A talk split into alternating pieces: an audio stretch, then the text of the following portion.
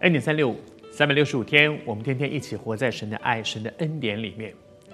雅各要面对他人生当中一个最大的冲击，虽然一路走来总是有高山低谷，但是现在他面对的是什么呢？他面对的是他可能会死，因为他知道他的哥哥，他们是双胞胎，从小一起长大，他太了解他的这个哥哥，在圣经的这段的记载里面，看到他是真的害怕。他真的会担心哥哥会杀他，他真的觉得我的性命被威胁了。我在预备今天这一段恩典三六五的时候，我里面有一些感动。我觉得我们周围有一些朋友，我不知道你是谁，但是我感觉上帝爱你，上帝知道你正在面对些什么，上帝鼓励你。雅各也正在面对他生命当中最大的冲击，也许你也觉得你正在面对你人生当中一个极大的冲击，冲击到你无法负荷。来到神的面前，你会经验一件事情：神的恩典够你用。我为你祷告好吗？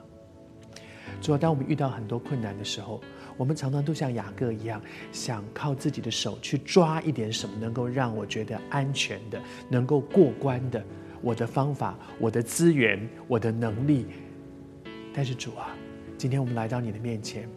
为许多现在正在面对生命当中极大的冲击、极大的困境的许多属乎你的儿女祷告。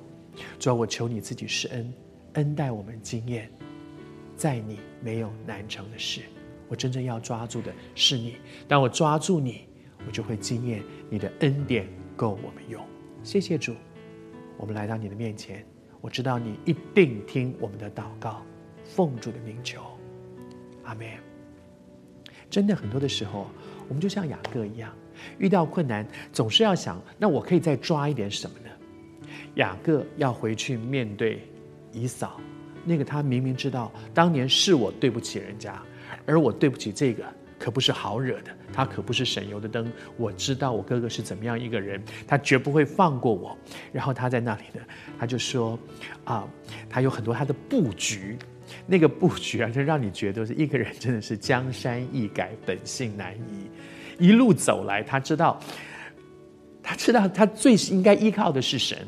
但是呢。”他还是要靠自己去布局一下，这样做那样做，把把他的儿女，把他的财产分来分去，弄了一堆他的可能的方法，然后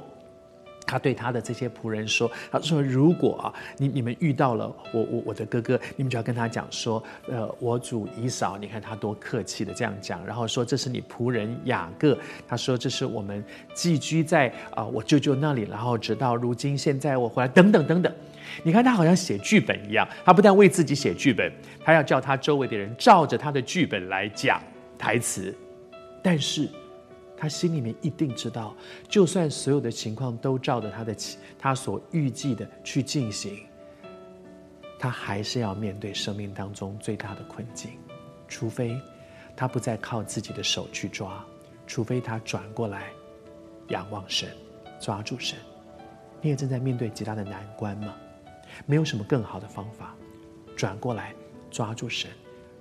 不要再靠自己了。